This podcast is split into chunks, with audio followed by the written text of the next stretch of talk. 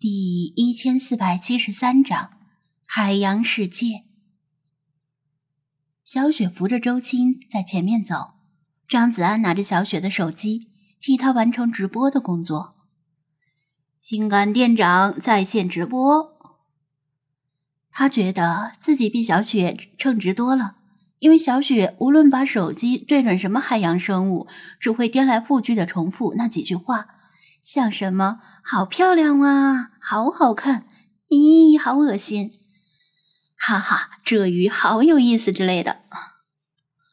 而他虽然不能叫出这些海洋生物具体的名字，但起码知道它们是属于哪一类的，并且能对它们的习性做出推断，讲解起来不亚于准专业的海洋馆导游。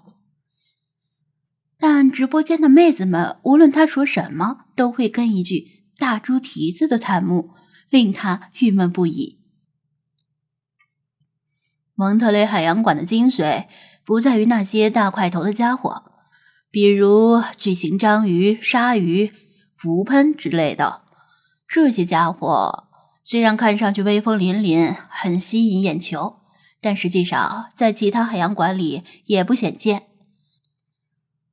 真正懂行的人来这里要重点欣赏海马、水母、海阔鱼、大猪蹄子。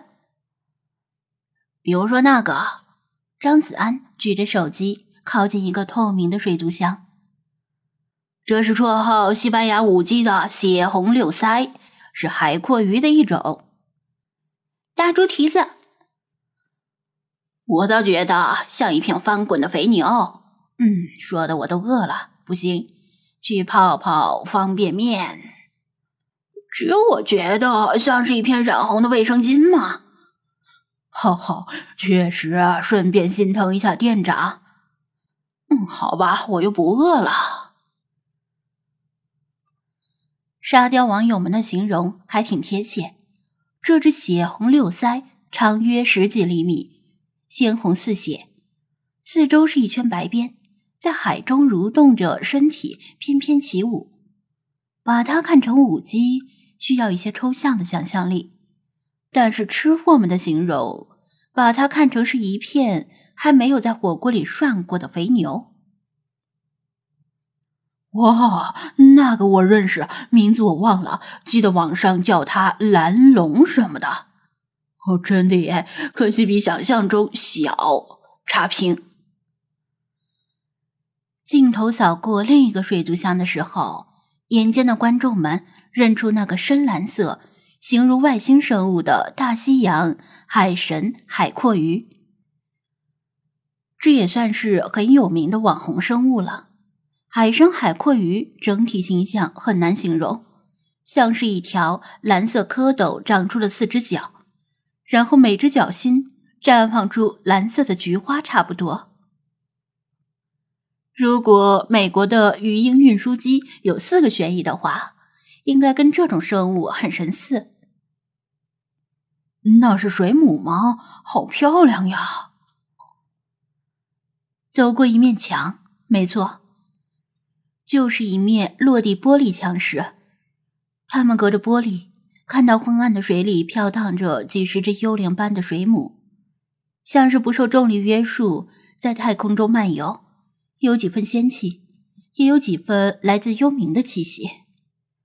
那是著名的月亮水母，因为触须不明显，令人们的注意力集中在它们的伞状薄膜上，在海中飘荡的样子，像是倒映在海面上的满月，因此得名。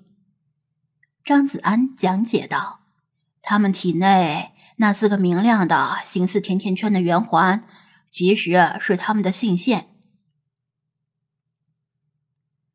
如果按照普通游客游览的路径来参观海洋馆，在相应的场所都有相关的说明，不过都是英文的。月亮水母的个体不大，看上去人畜无害，而接下来看到的太平洋黄金水母就令人惊悚了。几只游荡的黄金水母拥有直径数十厘米的磨盘状薄膜，二十四条触手，每条的长度都有三四米长。像是黄色的水晶吊灯，垂落琳琅的珠坠。只要看到这些触手，谁也不希望自己在海中游泳时被缠上。尽管黄金水母的毒性并不强，黄金水母和月亮水母都算是很常见的水母种类。此外，还有一些不那么常见，甚至可以说很罕见的水母，比如蛋黄水母、水晶水母、倒立水母等等。只有真正做过功课的游客才明白，他们眼前看到的这些生物是多么的难得一见。大部分人只是走马观花的看一遍也就得了，无非都是水母，看着就想起凉拌海蜇头。知道有毒没毒，能不能吃就行。至于外形奇特、憨厚可爱的海马，则是人人都喜欢。特别是当妹子说海马是由雄性负责孵化后代的时候，更是掀起了“男人都是大猪蹄子”。还不如海马的声讨浪潮。无辜躺枪的粉丝们，则同样把怨气发泄到张子安的身上。员工后台这里能够看到的生物种类比较少，像海獭、虎纹鲨、狼鳗、海龟、巨型章鱼，这些更吸引眼球的生物，则放在游客参观区域，在这里是看不到的。只能等一会儿，离开这里后再绕过去参观，否则会留下遗憾。蒙特雷海洋馆与太平洋连为一体，半岛这里同时也是州立海洋保护区。尽管坐拥数千种、几十万各色各样的海洋生物，馆内的海水却依然保持了清澈，因为设计师很聪明，用大型水管。将馆内水池与太平洋连通，白天的时候引入新鲜海水，并且过滤，令海水保持清澈，让观众们看得清晰。等夜间闭馆之后，则关闭过滤器，引入饱含大量浮游生物的原始海水。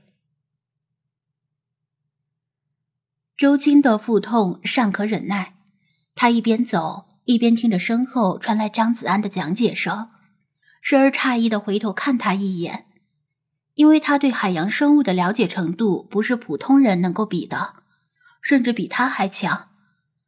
毕竟他对海洋生物其实没有太大的兴趣，来这里工作只是为了挣钱。小雪看出他的疑惑，同时也是为了分散他的注意力，向他介绍了张子安的身份。说他在中国开着一家宠物店，同时还有一个水族馆的分店。尽管店里的生物数量不及这里的万分之一，但着实有几种稀罕货。周青这才释然，怪不得他对参观海洋馆显得很积极，原来也算是半个同行。前面的通道抵达了尽头，周围来往的员工们也不知不觉的消失了。通道里变得很冷清，通道尽头是一扇宽敞的门，旁边挂着“表演准备室”的牌子，看来这就是美人鱼表演前的准备室。周青走到门口，神色复杂的看了看小雪，先是敲了敲门，然后拧动门把手推门而入。表演就快开始了，你这个蠢货跑到哪里去了？室内传来一个英语女生的高分贝尖叫。